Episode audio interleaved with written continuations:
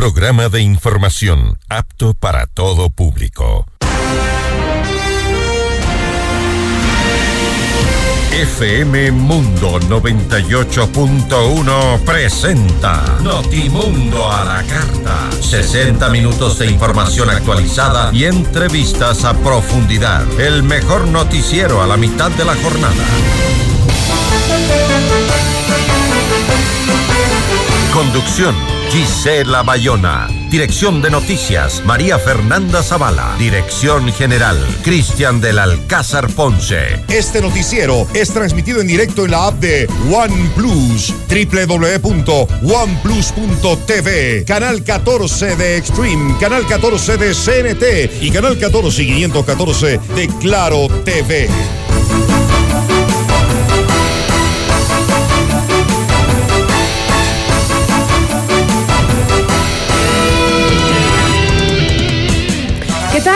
Tardes con todos. Gracias por estar con nosotros, como todos los días, con la información en Notimundo a la Carta. Hoy en entrevista estaremos con Paola Flores. Ella es titular del Ministerio de la Mujer y Derechos Humanos. hablaremos sobre eh, los convenios para el fortalecimiento de la atención a víctimas de violencia de género. Recordemos que este 2022 que terminó fue el año más violento para las mujeres en el Ecuador. También nos acompañará Rodrigo Fajardo, él es asambleísta de la Izquierda Democrática. Con él vamos a conversar sobre su rechazo a la interferencia de otras instituciones en contra de las decisiones que toma la Asamblea Nacional. Bienvenidos. Titulares de Notimundo a la Carta.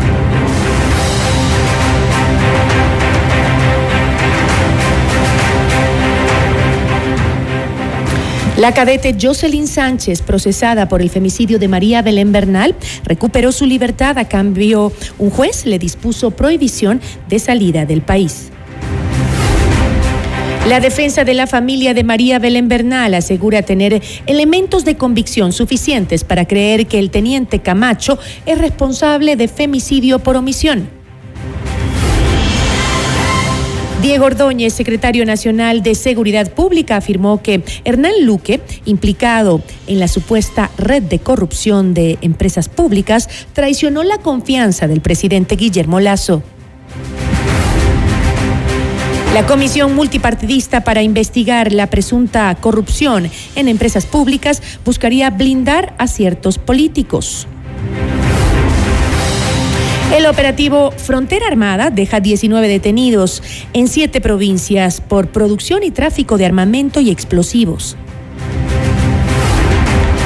Los siete de la gente es la opción que busca hacer contrapeso a los candidatos al Consejo de Participación Ciudadana y Control Social que tienen intereses políticos, según dice el postulante Oscar Ayerbe.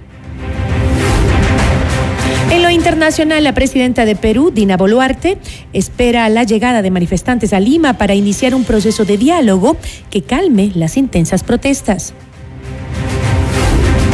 18 personas, incluido el ministro del Interior de Ucrania, mueren tras la caída de un helicóptero en Kiev.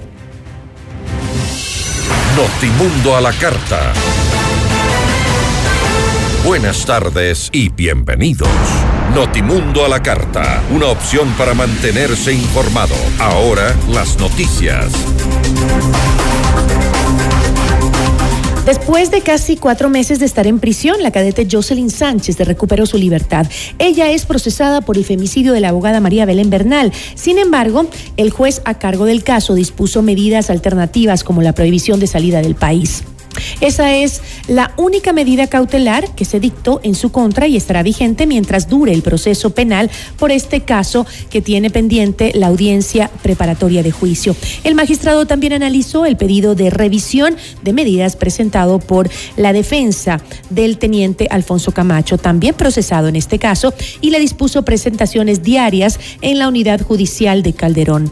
Previo a la audiencia, Elizabeth Otavalo, madre de Bernal, exigió sanciones para todos quienes escucharon a su hija y no le ayudaron el día de su asesinato. Aplaudo que Jocelyn Sánchez esté libre, porque es una mujer, pero no olvidemos las omisiones como seres humanos que nos debemos, las omisiones que estamos cumpliendo cuando ni siquiera podemos pedir, cuando pedimos auxilio y no nos asisten. Eso es la Escuela Superior de Policía. omitieron y seguimos en la lucha. Yo seguiré en la lucha. Si hoy por hoy la justicia determinó por el audio de María Belén que Jocelyn salga libre, pues a eso me remito y María Belén hizo lo correcto hasta el último día de su vida, siempre defendiendo derechos.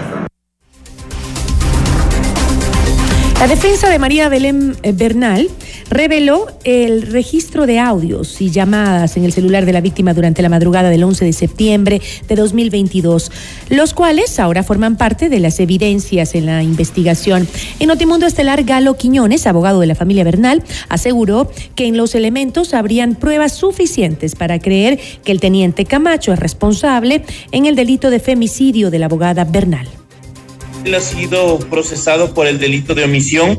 Nosotros esperamos que Fiscalía General del Estado haga lo correcto en derecho y plantee la acusación en la audiencia preparatoria evaluatoria de juicio. Nosotros haremos lo propio, pero obviamente en el caso del teniente Camacho tenemos la omisión por dejar de hacer. Es decir, él podía y tenía la oportunidad de precautelar la vida y seguridad de María Belén Bernal y no lo hizo. Existen una entrevista del subteniente Camacho donde dice que escucha ruidos, donde dice que escucha como una pelea de pareja. Posterior a eso existe un parte policial y este parte policial que él emite, él manifiesta fehacientemente. Él da parte cuatro días después. De su lado, Gladys Terán, abogada del teniente Camacho, rechazó las declaraciones de Quiñones y asegura que su defendido solo escuchó ruidos que consideró inusuales, los cuales informó a sus superiores quieren y me van a disculpar, pero ya es hora de decir en este momento la verdad. ¿Por qué quieren tenerle a, Camacho en el proceso, señor periodista? Porque es un ente del Estado, porque es un empleado público y porque quieren responsabilizarle al Estado ecuatoriano porque fue en un recinto de la policía, quieren responsabilizarle al Estado ecuatoriano ante los organismos internacionales. Eso es lo que están buscando.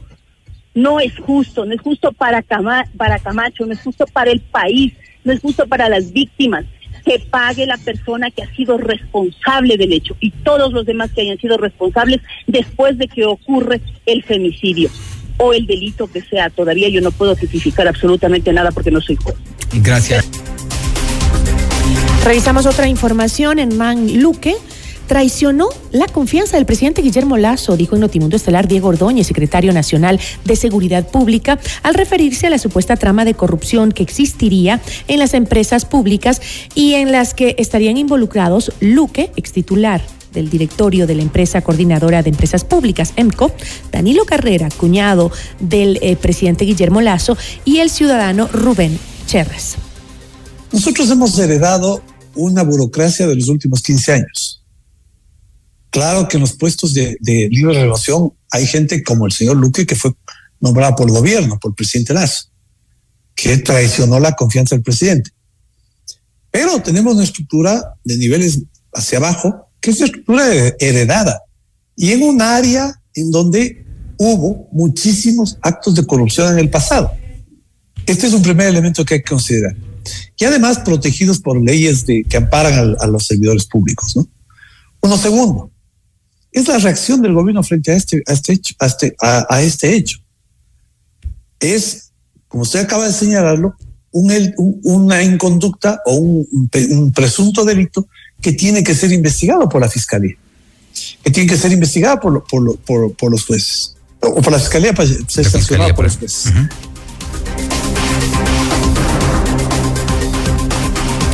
Ordóñez agregó que tras los últimos audios revelados, el gobierno reaccionó brindando todas las facilidades para que este caso se investigue. Aquí más detalles.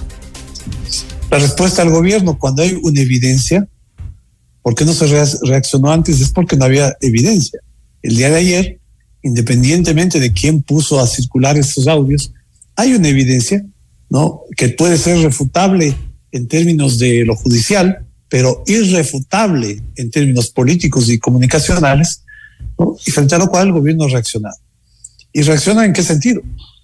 Diciendo, como ya lo hizo en el caso, en una conversación anterior con la asambleísta Villavicencio, con la total y completa apertura de la información para que se investigue todo lo que tenga que investigarse. ¿Por qué el gobierno no hace investigación de sus casos? Porque hay la duda, yo creo que es una duda entendible, de que no puede no haber la suficiente imparcialidad de eh, las investigaciones que haga el gobierno. En este sentido, Ordóñez afirmó que las autoridades ya están haciendo las diligencias para ubicar, sobre todo, al exfuncionario Hernán Luque. Esperemos a que procesalmente también se disponga a la ubicación, pero de todas maneras eh, es una responsabilidad del gobierno pues hacer una acciones para ubicar a estas a, estos dos a estos dos sujetos, ¿no? Pero habrán habrán tenido eh, algún contacto previo, les habrán llamado, preséntense acá, en la cara. Bueno, uno de ellos eh, que es el ex que es Luque, al otro con el otro no se tiene ningún tipo de contacto.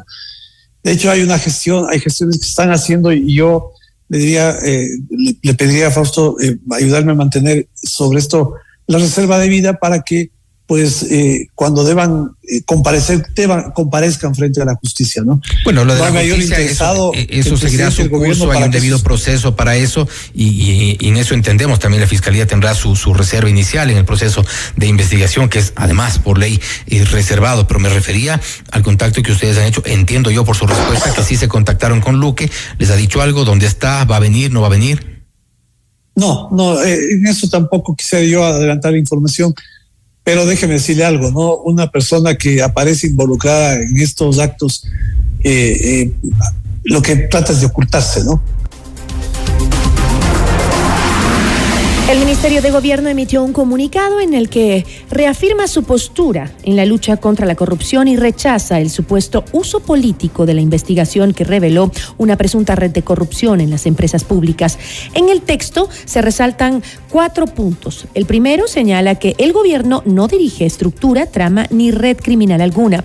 Luego se indica que la actual administración no tiene nada que ocultar, que el gobierno ha solicitado la renuncia de todos los gerentes de las empresas públicas y han pedido un examen especial de la Contraloría. Y finalmente rechaza la maliciosa distorsión de los audios. Con 94 votos a favor, la Asamblea Nacional aprobó crear una comisión que investigue la supuesta trama de corrupción en empresas públicas. Los legisladores Pedro Zapata, Diego Esparza, Rodrigo Fajardo, Mirella Pazmiño, Viviana Veloz, Augusto Guamán, Gruber Zamora, conformarán esta delegación. En Notimundo al Día, la asambleísta Joana Moreira, miembro de la Comisión de Justicia, explicó que este comité tendría como objetivo proteger a políticos que estarían involucrados. Pero ¿por qué se han demorado en manifestar la creación de una comisión si esto ya lleva más de una semana, creo que nueve o diez días, y lleva el proceso. Porque al parecer les molesta o al parecer ah, hay un acuerdo o hubo acercamientos para que eso no esté en la Comisión de Justicia, porque nosotros hemos dicho eh, de forma muy clara y precisa que esta investigación se va a llevar con imparcialidad y transparencia, pero que vamos a investigar en las relaciones de Leonardo Cortázar en todos los gobiernos, no solamente en el ya que, se le parece cuestiones que no quieren que se investiguen y ya sabe que siempre hay estos aliados eh, lamentablemente que les hacen las tareas al correísmo y entre esos vemos los expulsados de la izquierda democrática y también los expulsados por parte de Pachacuti sí, cuando, en cuando... fiestas para poder jugar ese juego en el que lamentablemente no va a existir imparcialidad en esa investigación. Notimundo a la carta. Información oportuna al instante mientras realiza sus actividades al mediodía.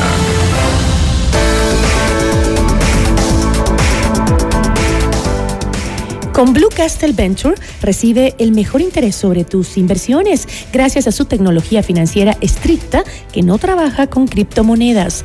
Blue Castle Venture, empresa canadiense que cumple tus sueños. Visita www.mi20ya.com y escríbenos al 0999 770771. Regresamos en instantes con Gisela Bayona en Notimundo a la Carta.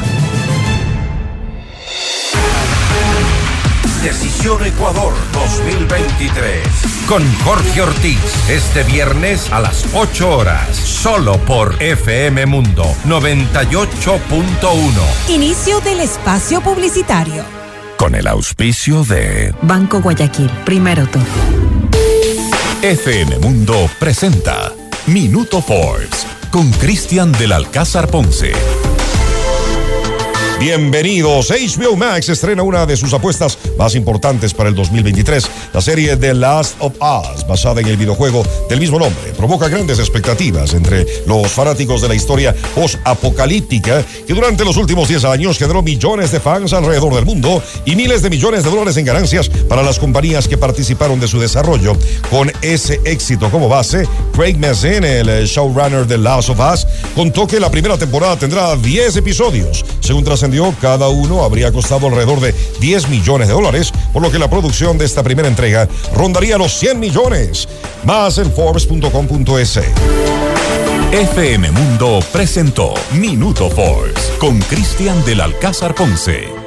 Patrocinado por. Mi nombre es Silvia Jimena Mesa Ibarra. El Banco del Barrio tiene muchos servicios.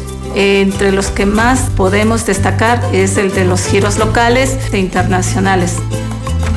Un banco del barrio no solo es un negocio, es también el lugar donde puedes cobrar y enviar giros nacionales y del exterior, realizar recargas de celular, televisión pagada e internet o el pago de tus servicios básicos en pocos minutos y cerca de casa. Banco del Barrio, en el corazón de tu barrio. En tu mundo, esta es la hora. Son las 13 horas, con 18 minutos. Seamos puntuales, FM Mundo. 100% de suites vendidas. Aprovecha las últimas unidades e invierte en los fabulosos departamentos y oficinas disponibles en Ayan Beyond the Stars Baile Park. No pierdas la gran oportunidad de ser parte del mejor proyecto inmobiliario de Quito, en donde disfrutarás de una vida llena de servicios y confort. Departamentos listos para entrega mediados de 2023. Visítanos hoy en República del Salvador y Moscú. Comunícate al 098 85 6364 o ingresa en iambeyondthestars.com. Vive tus sueños a otro nivel. Quito quiere un cambio seguro. El cambio seguro es vivir en un Quito donde los emprendedores sean apoyados sin trabas y sus negocios funcionen de una manera sencilla, ágil y segura. Yo sé cómo hacerlo. Pato Alarcón, alcalde. Alcaldes, CNE 2023 en vivo lo mejor de nuestra programación desde tu teléfono móvil. Descarga nuestra increíble app FM Mundo 98.1. Fin de la publicidad. Este noticiero es transmitido en directo en la app de OnePlus, www.oneplus.tv, canal 14 de Extreme, canal 14 de CNT y canal 14 y 514 de Claro TV. Continuamos en Notimundo a la Carta, una opción para mantenerse informado con Gisela Bayona.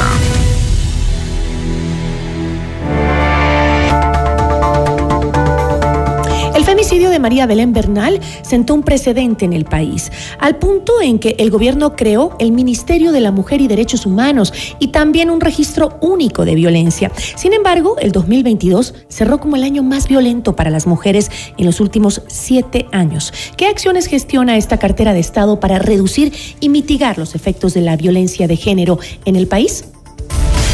La entrevista a la carta, en diálogo directo con los protagonistas de los hechos. Nos acompaña ahora Paola Flores, titular del Ministerio de la Mujer y Derechos Humanos. Gracias por estar aquí. Muchas gracias por esta entrevista y gracias por este espacio y justamente para conocer ¿Qué vamos a hacer estos años desde el Ministerio de la Mujer y Derechos Humanos? Sin duda tenemos un trabajo enorme para trabajar por eh, y para la prevención y erradicación de la violencia de género que existe a nivel país. Los números, las cifras nos preocupan como gobierno nacional y creo que en este ejercicio que hemos hecho en estos últimos meses, estas mesas de diálogo que se han tenido tendido a nivel de las provincias y sobre todo con las mujeres y organizaciones sociales nos han permitido eh, trabajar mancomunadamente y gracias a esas luchas sociales, hoy por hoy contamos con el Ministerio de la Mujer y Derechos Humanos. Justamente eh, lo que usted dijo, ¿no? Este, las cifras. Tengo datos aquí que son bastante preocupantes. Dice que Ecuador cerró el 2022 con 332 femicidios, la cifra más alta desde el 2014 cuando justamente se tipificó el delito de femicidio. Esta cifra se desprende de un estudio del colectivo feminista Asociación Latinoamericana para el Desarrollo Alternativo, ALDEA, que eh, detalló que los femicidios del año pasado ponen al país entre los más violentos contra las mujeres en toda la región. Cuéntenos qué em, acciones concretas está aplicando el Ministerio de la Mujer eh, para contrarrestar justamente estas alarmas que deberían preocuparnos a todos. Bueno, en el país. Eh, lo que nos presenta estas organizaciones son 332 feminicidios, que son muertes violentas, pero desde que se aplica el Código Orgánico Integral Penal tenemos 78 femicidios, ¿Ya? que es distinto. Eh, y que nosotros en vista de lo que tenemos ya tipificado, sentenciados, sin duda también hay que decirlo que eh, las cifras también nos alarman por las sentencias por los femicidios o por los hechos. Nosotros lo que hemos hecho es fortalecer eh, las áreas o la estructura de la, del Ministerio de la Mujer y Derechos Humanos en la prevención, la atención, la protección y la reparación, que es fundamental dentro de esta nueva estructura. Y esa nueva estructura lo estamos trabajando con las organizaciones sociales y también con los organismos internacionales para responder tanto a la ley y también al plan. Sin duda creo que hay que reconocer que desde que se promulga la ley en el año 2018 no contaba con un presupuesto para atender en estos cuatro ejes que yo le acabo de mencionar. Y es aquí, en este gobierno, que se ha eh, dedicado a eh, cumplir lo que establece la ley, como es por ejemplo, ¿cuáles? El registro único de violencia que en el, en el mes de noviembre ya lo sacó por un compromiso que lo tiene el presidente de la República. ¿De qué, de qué se trata? ¿Cómo este, funciona este registro este único? registro único lo tenían que ya haber eh, sacado uno, los seis meses después de la promulgación de la, de la ley. Este registro único son fichas que tienen que estar eh, interoperando entre los eh, demás sistemas entre los distintos ministerios para justamente no no, caer en una revictimización y esto es un sistema tecnológico, lo que nos va a permitir, si yo siendo víctima de violencia, voy al Ministerio de Salud y abro mi ficha y me permite saber cuántas veces voy al sistema de salud y si tengo que hacer una denuncia en fiscalía, ya no tengo que yo decir o contar qué es lo que me sucedió. Y eso evitamos... ¿Qué datos va a arrojar ese registro? ¿Cuántas veces voy al sistema de salud? Cuántas eh, veces he ido y, he puesto una denuncia en fiscalía o cuántas veces he ido o, he pedido eh, medidas administrativas. Entonces, esto nos va a saltar eh, alarmas y esto nos va a permitir justamente salvar vidas de las mujeres que están sufriendo violencia intrafamiliar. Entonces, esto es producto de una verdadero, un verdadero compromiso de este gobierno nacional justamente para evitar esta violencia intrafamiliar y, y evitar a la escala más alta que es el, femicidio. Justamente en el tema de cifras que es tan importante el mantener estos registros y saber y conocer los datos es importantísimo, pero eh, según la vocera de Aldea, eh, leía que eh, puede haber un subregistro de datos, dice ella, porque obviamente hay muchos casos en que los sectores rurales, por ejemplo, decía ella, donde no se tiene acceso al dato y que están siendo invisibilizados estos datos en estas zonas. Hay algo que, me llama mucho la atención de esto y es que justamente son siempre las organizaciones civiles quienes tienen la información sobre los datos. Eh, civiles y quienes tienen que formar estos, eh, eh, esta información para darnos a la comunidad. ¿Por qué? ¿No hay, no hay información oficial? ¿Cómo, cómo se maneja bueno, nosotros a través del Consejo de la Judicatura tenemos estos, estos, eh, estas cifras de la que yo le estoy hablando, de 78 femicidios.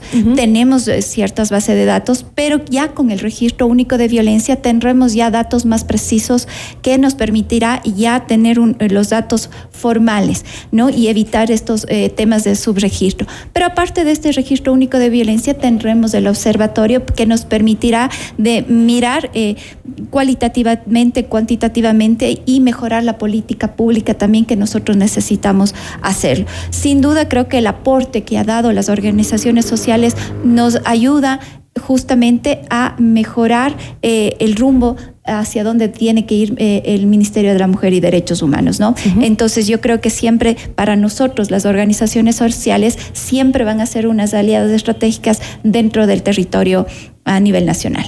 ¿Y cómo pueden eh, trabajar desde el Estado justamente para em, eh, una, especie de vigilancia que no permita que exista ese subregistro o que cada vez sea menor? Bueno, lo que nosotros hemos hecho en este momento como Ministerio de la Mujer y Derechos Humanos es fortalecer los 45 puntos que tenemos a nivel nacional, que son eh, los servicios de protección integral que damos asistencia a las mujeres que viven y sufren violencia intrafamiliar. En este momento hemos atendido a 54 mil mujeres en situación de violencia y obviamente a sus niños y niñas, ¿no? En ese sentido creo que nosotros eh, tenemos esa voluntad de ir articulando con las organizaciones sociales para tener datos más precisos y que nos ayudaran a mejorar esta política pública que necesitamos a, eh, nivel nacional. Tenemos un solo objetivo, reducir las, cifras de violencia intrafamiliar y obviamente tener una política pública que nos ayude a eh, evitar el tema de femicidio dentro de esto también eh, este ejercicio que, que, lo hemos hecho a raíz del caso de la doctora Bernal, hemos podido eh, eh, extendernos las mesas de diálogo, mesas provinciales, en donde hemos visto cuáles son los nudos críticos y también hay responsabilidades dentro de la ley, Gisela, de que hemos visto que falta profesionalización dentro del el Consejo de la Judicatura, Fiscalía y que tenemos que tener una articulación de todas las personas que conformamos la ley de erradicación de violencia. Entonces, creo que es necesario también un compromiso de quienes conformamos también el Sistema Nacional de Erradicación de Violencia. Eh, me gustaría hablar un poquito de justamente del tema legal y de este lo que usted mencionó al inicio. Usted dijo no es lo mismo feminicidio que femicidio. Eh, yo tenía el dato que eran 334 eh, femicidios, usted dijo que no, que son feminicidios y que son setenta y pico femicidios los que se han registrado.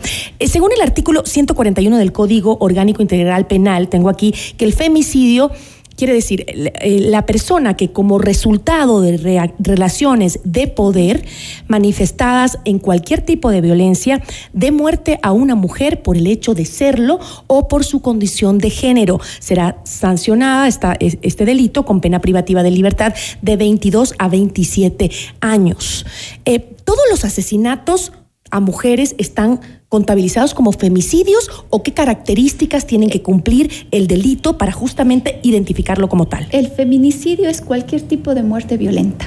¿Ya? Y así lo están catalogando las compañeras de las organizaciones eh, sociales.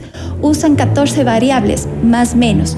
Nosotros para catalogar el tema de eh, femicidio usamos 14, 7 eh, variables. ¿Ya? Entonces sí hay una, una, una, una distinción sumamente grande, ¿no? Entonces creo que ellas han hecho un buen trabajo, no hay que, no hay que deslegitimar el trabajo, ellas están yendo más allá, que sin duda nosotros tenemos que ir en ese sentido, ¿no? Pero hay que reconocer, de acuerdo a nuestro código, Orgánico Integral Penal, lo que estamos eh, establecido de acuerdo al, código, al artículo 141, es, eh, tenemos eh, que es tipificado femicidio 78. Ok, pero la diferencia exacta, ¿cuál es? O sea, usted dice, el eh, el feminicidio es muerte con violencia, cualquier tipo de... Muerte violenta. ¿Y cuál es la diferencia con el, eh, con el femicidio? Es decir, que tiene que tener alguna relación de poder. Alguna relación, sea pareja, sea compañero, eh, ese, ese se cataloga como femicidio. Y eh, el feminicidio es cualquier muerte violenta, sea eh, por eh, sicariato, etcétera, ¿no? Eso es. Bueno, lo cierto es que según las cifras que yo tengo acá, el femicidio sí ha aumentado en el país, ¿no?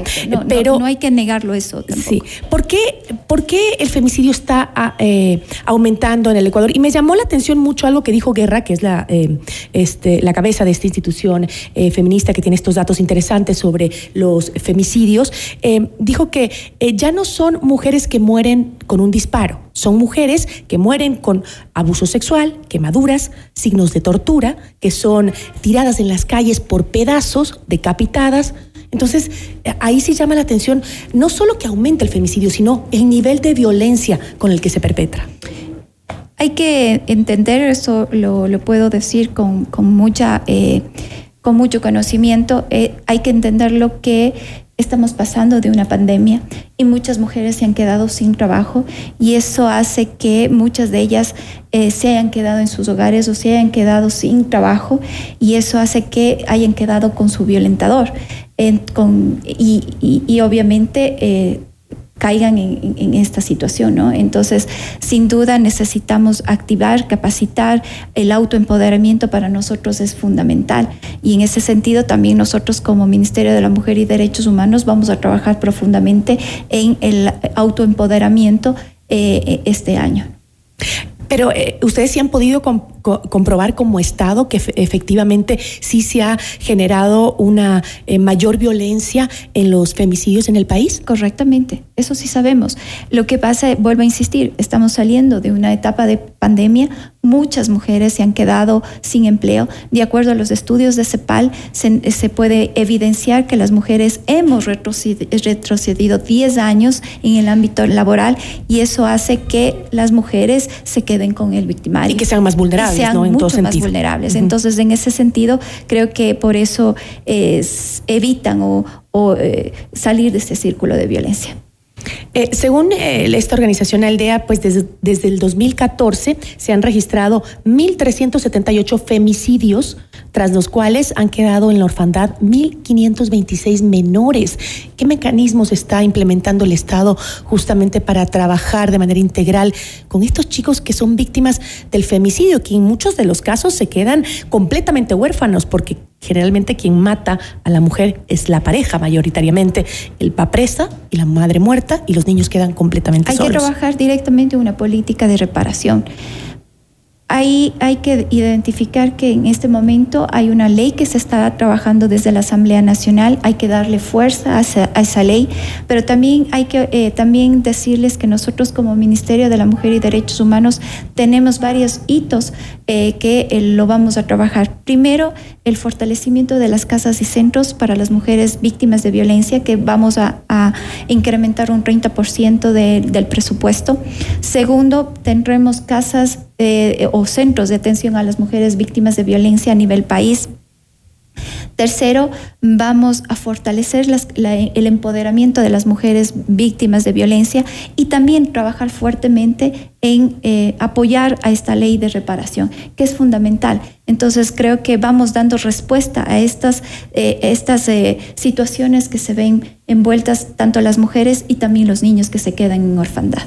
entiendo que se han generado este año ya algunos centros en algunas provincias del país. Todavía no, todavía no. ¿Para cuándo los estamos en este mes vamos a inaugurar en Esmeraldas en Quito, La Tacunga y Lago Agrio. Y posteriormente, para el mes de baño, se vaya así eh, inaugurar seis centros más.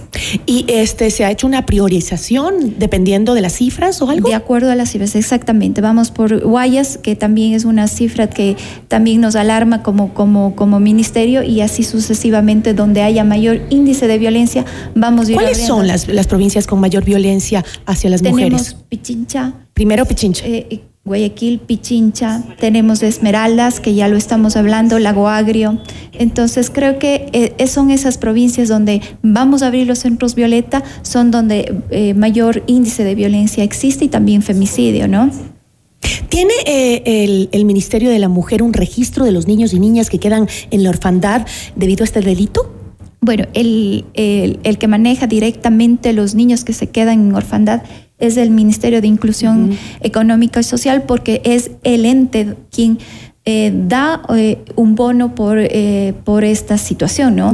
Y ellos tienen ese registro oficial. ¿Ustedes no trabajan en conjunto? Por ejemplo, en el caso de María Belén Bernal, que queda el hijo completamente, bueno, tiene a la abuela, gracias a Dios, tremenda abuela que tiene, pero en todo caso sí necesita la ayuda del Estado también. Bueno, nosotros lo que hemos hecho es facilitar los mecanismos y quien se encarga de entregar el bono mensualmente es el Ministerio de Inclusión Económica y Social. ¿Y el trabajo alrededor de eso, eh, cómo, cómo, ¿Cómo se, le incluye al Ministerio eh, de la Mujer y Derechos Humanos? Nosotros eh, dividimos en dos tiempos, Gisela. en el primer momento, eh, cuando la persona se declaró desaparecida, y en el segundo momento, cuando ya fue un femicidio.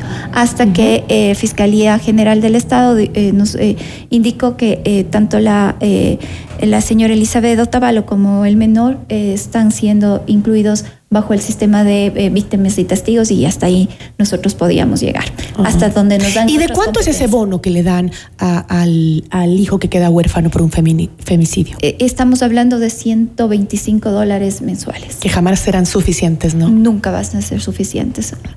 Además de que se necesita también un trabajo psicológico ahí. Por supuesto, por supuesto. Y, creo que en eso nosotros estamos, ¿no? Para eso están los servicios de protección integral.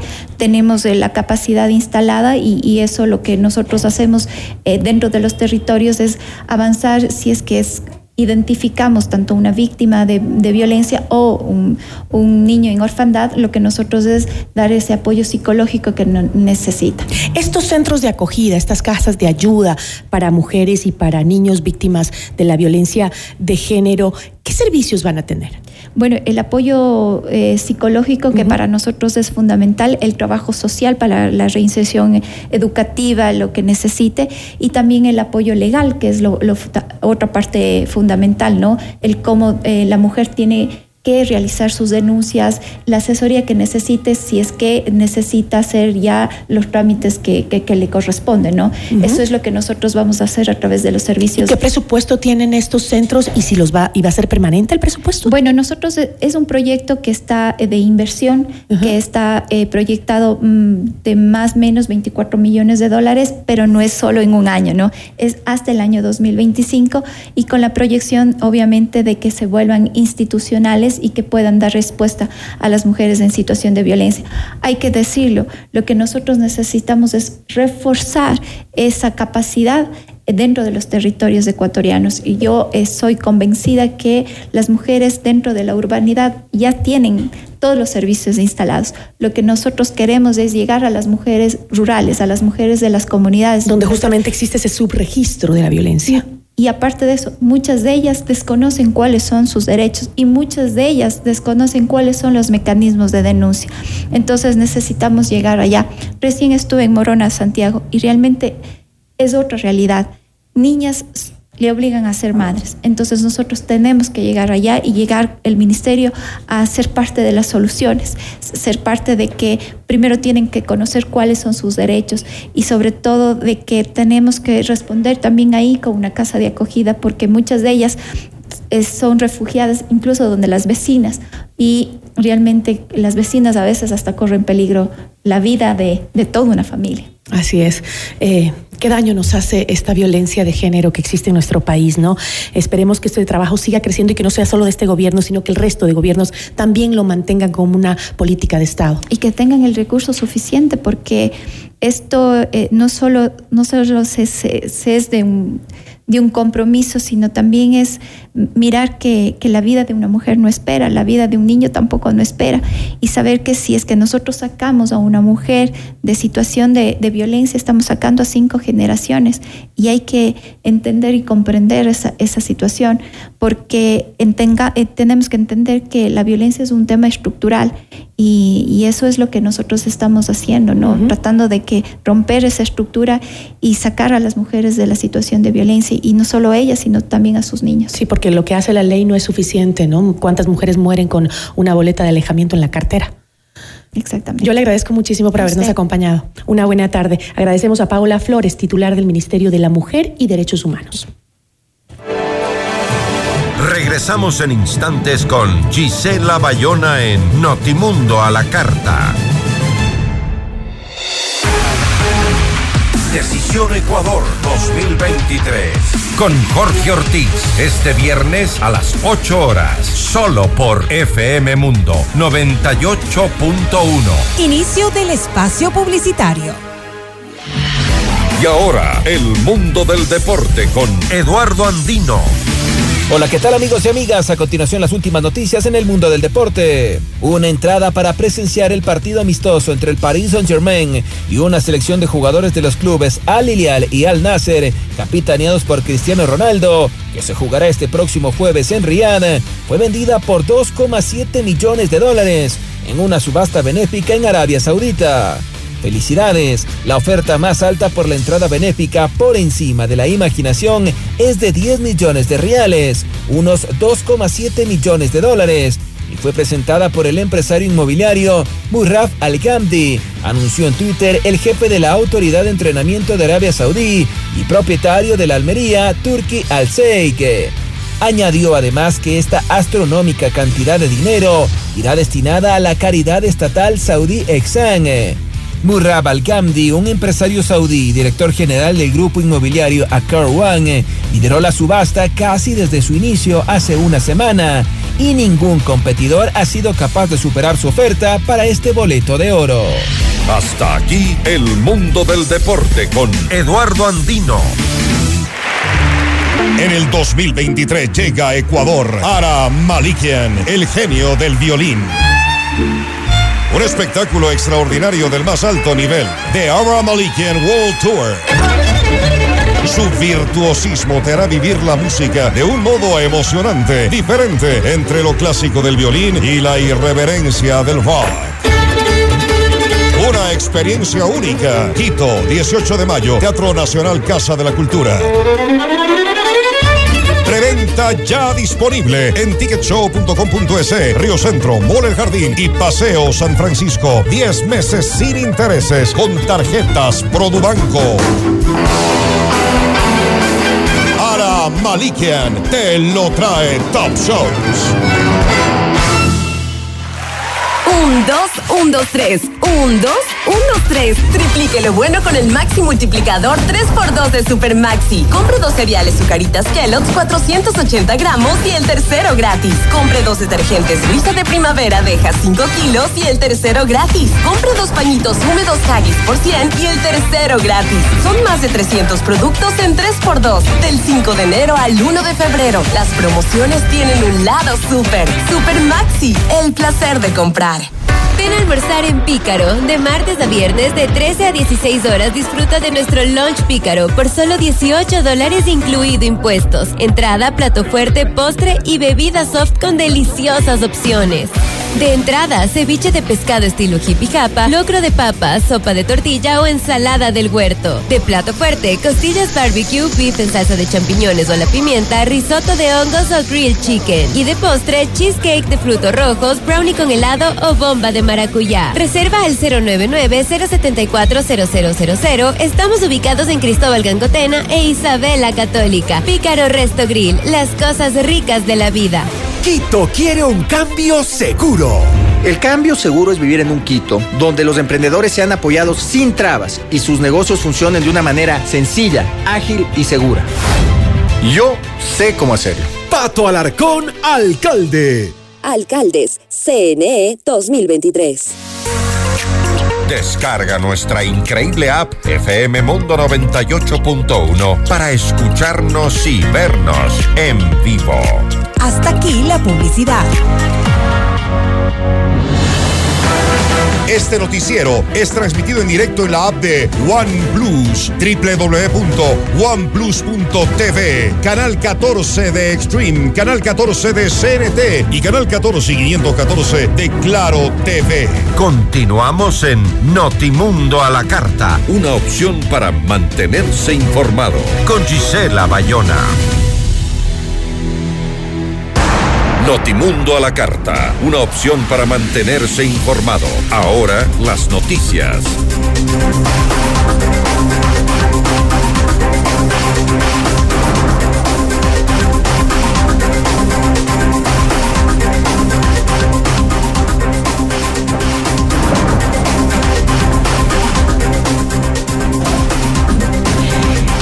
Vamos con información nacional. Durante su participación en el Foro Económico Mundial en Suiza, el presidente Guillermo Lazo expuso los puntos que permitirán alcanzar la inversión en el país. Seguimos avanzando en nuestras reuniones aquí en el World Economic Forum en Davos, Suiza. Y este lugar es tan agradable para hacer contactos donde uno puede encontrarse con distintos temas. Eh, inclusión financiera, economía, medio ambiente, inversiones. Y, y son todos estos contactos que nos permiten cumplir con esa visión de más Ecuador en el mundo y más mundo en el Ecuador. Por su parte, el canciller Juan Carlos Holguín entregó detalles de los encuentros y los temas tratados durante su estancia en Davos. Tuvimos una excelente reunión con el presidente y fundador del World Economic Forum acá en Davos. Eh, hemos hecho una invitación formal para que él venga a Galápagos en los siguientes meses. Eh, luego una reunión con Goldman Sachs, quienes han anunciado eh, mayores inversiones y sobre todo traer a algunos de los aliados de ellos a nivel global, especialmente países del Golfo tipo Qatar, Arabia Saudita, entre otros que están muy interesados en los temas de renovación energética, transición ecológica y también en minería y petróleo. Hemos estado con eh, el líder, el representante de la Fundación Besos para temas eh, de cambio climático y transición ecológica. Hemos tenido también un breve encuentro con el presidente de la FIFA, con quien hemos conversado sobre el programa eh, Hincha del Barrio. Notimundo a la carta. Información oportuna al instante mientras realiza sus actividades al mediodía.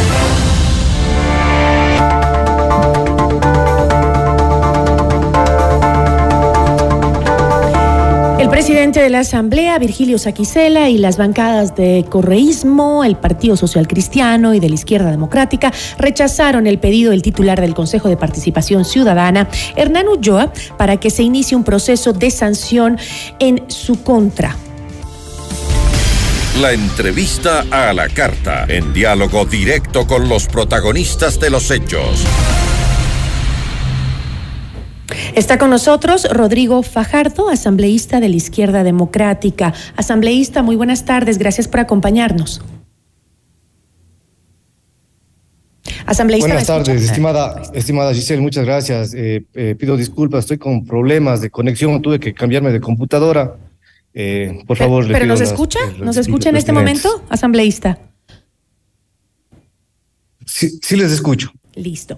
Bueno, este, respecto a, mm, a esta, esta información, eh, esto que han planteado el presidente de la Asamblea, también la bancada del Social Cristiano, la Izquierda Democrática, entiendo que aseguraron que eh, eh, la Asamblea no reconocerá intervenciones inconstitucionales que afecten a su independencia, dijeron en un comunicado que, que se emitió.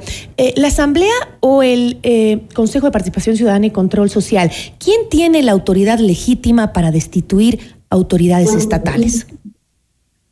Claro que sí, muchas gracias por la pregunta. Bueno, constitucionalmente y de acuerdo a la ley orgánica de la función legislativa, quienes tienen la potestad de hacer ese control político, de enjuiciar políticamente y censurar y destituir es eh, únicamente la Asamblea Nacional. En ese sentido, eh, la, las decisiones que ha tomado el, el, juez Lindao de la Concordia es totalmente salido de faceta, no tiene la potestad jurídica, no tiene la legitimidad para tomar esas decisiones, para lo cual eh, la Asamblea Nacional en forma parcial ha procedido a cumplir con la colocación de la placa y pedir las disculpas públicas, pero posteriormente, en fecha 11 de enero del 2023, a través del Pleno de la Asamblea Nacional se decidió por un voto mayoritario de 80 asambleístas eh, se retire la, colocación de la placa, pues obviamente pues esta decisión que ha tomado el juez Lindao eh, ha intimidado a varios asambleístas, así como al presidente de la Asamblea, y eh, conversando con las diferentes bancadas, con los diferentes asambleístas, hemos llegado a un acuerdo mayoritario en donde nosotros no aceptaremos estas decisiones eh, de, de jueces que no tienen esta potestad y nosotros haremos respetar, obviamente, la primera función del Estado, en el sentido que nosotros eh, no estaremos eh, cumpliendo con decisiones de jueces que no tienen eh, ningún tipo, digamos, de autoridad.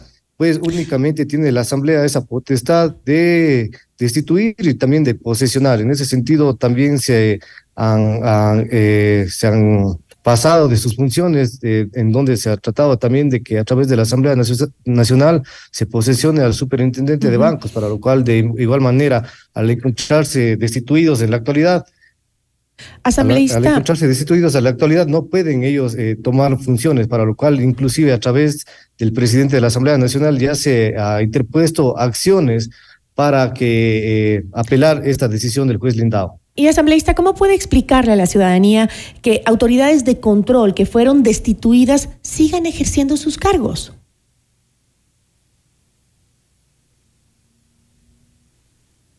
Claro,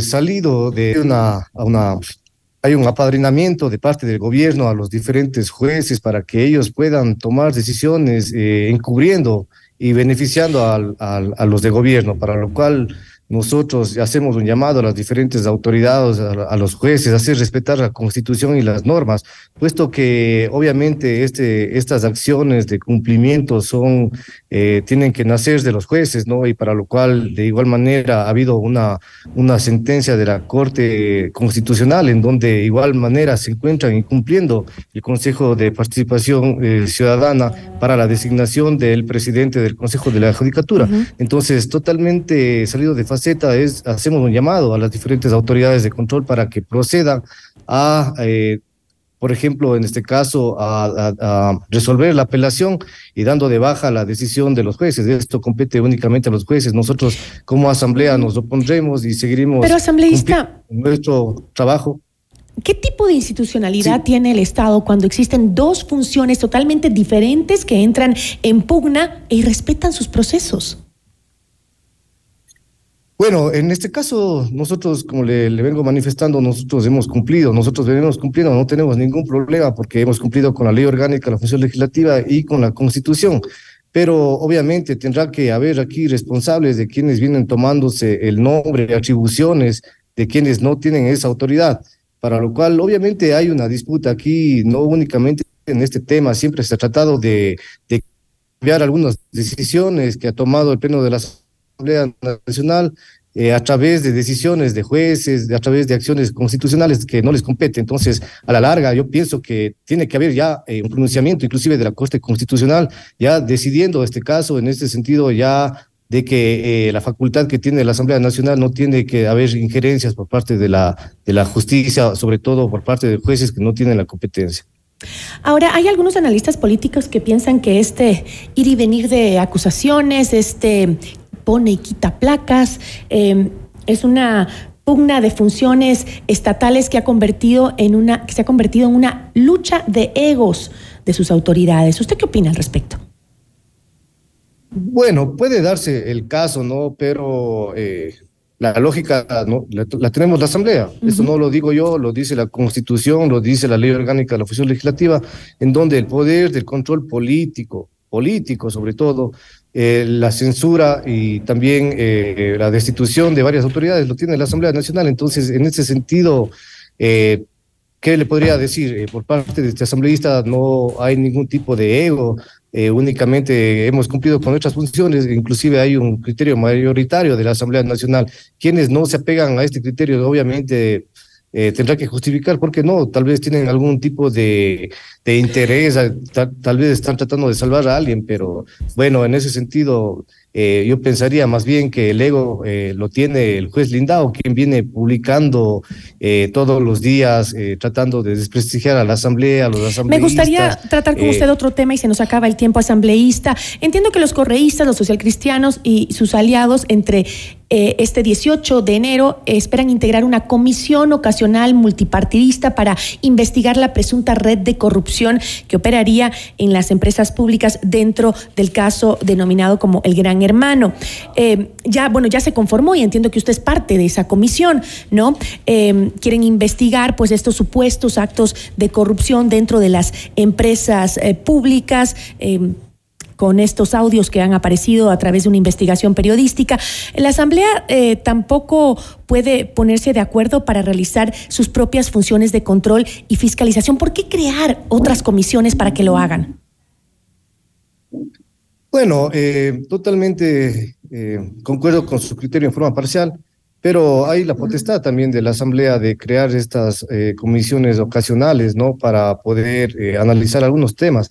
Lo que pasa, pienso, ¿no? A mi criterio personal, es que no ha, ha, estado a la altura, por ejemplo, la Comisión de Justicia, que viene siendo mal presidida, tienen represado varios, varias leyes y además ha venido tratando de salvar algunas autoridades. Entonces, la mayoría de la Asamblea ya no cree en esta comisión de justicia que supuestamente venía eh, fiscalizando.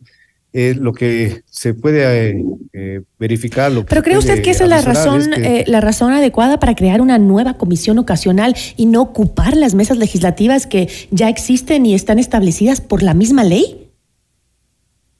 Claro que sí, como le digo, no es ahora los que conocen quién preside esa comisión de justicia, viene tratando de salvar en varias ocasiones a varias autoridades. Pasó con el caso del Consejo de la Judicatura, con el Consejo de Participación Ciudadana, ahora con el caso de Gran Hermano. Entonces, todo lo que el trabajo que quiere hacer la Asamblea, eh, este asambleísta que preside la Comisión de Justicia ha tratado de venirle salvando.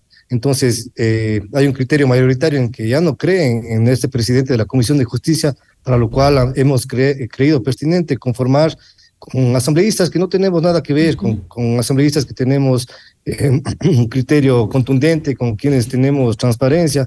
Entonces. Eh, y asambleísta, ¿me puede dar un ejemplo de resultados que hayan tenido, resultados concretos? Quiero decir que hayan tenido alguna de estas comisiones ocasionales creadas por el Parlamento. Bueno, eh, legalmente, quien tiene la potestad de hacer las investigaciones es la Fiscalía General del Estado, ¿no? Pero igual, de alguna manera, nosotros hemos visto que se trata de beneficiar eh, siempre a través de jueces, a través de fiscales, se tratan de ocultar algunos tipos de delitos, algunos tipos de proceso en donde nosotros no podemos permitir que se siga tapando. ¿Y qué nos garantiza que esta comisión actúe de, la, eh, eh, de diferente manera? Perdón, no, no le ¿Qué nos, ¿Qué nos garantiza a los ciudadanos que esta, esta comisión actúe de diferente manera y no igual a lo que usted acaba de mencionar? Bueno, eh, bueno, la verdad es la, la, transparencia de quienes integramos esta comisión, eso sería la garantía, pues nosotros no tenemos ningún interés partidista, ningún interés eh, eh, digamos, de beneficiar a ningún, al correísmo, al lacismo, al morenismo. En ese sentido, por ejemplo, yo puedo hablar por mi persona, entonces, en ese sentido, eh, totalmente la confianza de que va a haber respuestas por parte de este legislador. No podemos nosotros eh, inmiscuirnos en el fuero interno de cada persona, ver qué, qué intenciones tiene cada uno. Se presume que todos tenemos una buena intención, pero a la larga bueno, veremos, pero de, parte de este asambleísta totalmente comprometido con dar respuestas al pueblo ecuatoriano. Con eso me quedo, asambleísta. Muchísimas gracias. Muchas gracias por la invitación. Buenas tardes. Igual para usted, buena tarde. Rodrigo Fajardo, asambleísta de la Izquierda Democrática.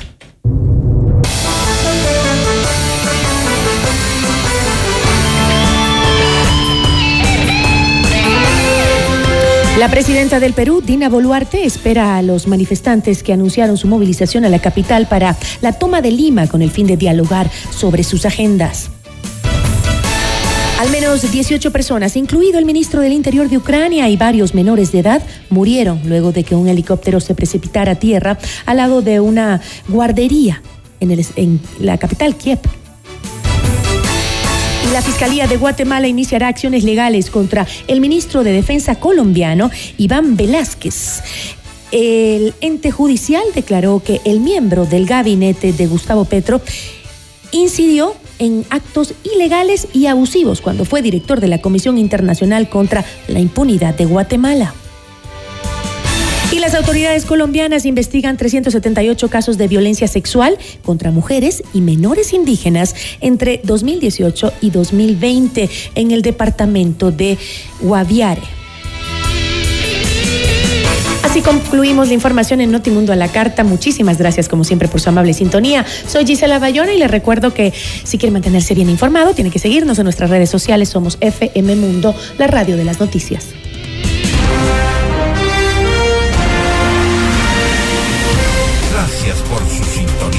Tarde. FM Mundo 98.1 presentó Notimundo a la carta. 60 minutos de noticias actualizadas y entrevistas. El mejor noticiero a la mitad de la jornada. Conducción Gisela Bayona. Ingeniería de sonido Mauro Olivo. Producción FM Mundo Live Javier Merino. Dirección de arte Laili Quinteros. Coordinación y redacción Fernanda Utreras. Redacción y redes sociales José Martín Muñoz. Dirección de noticias María Fernanda Zavala. Dirección general Cristian del Alcázar Ponce.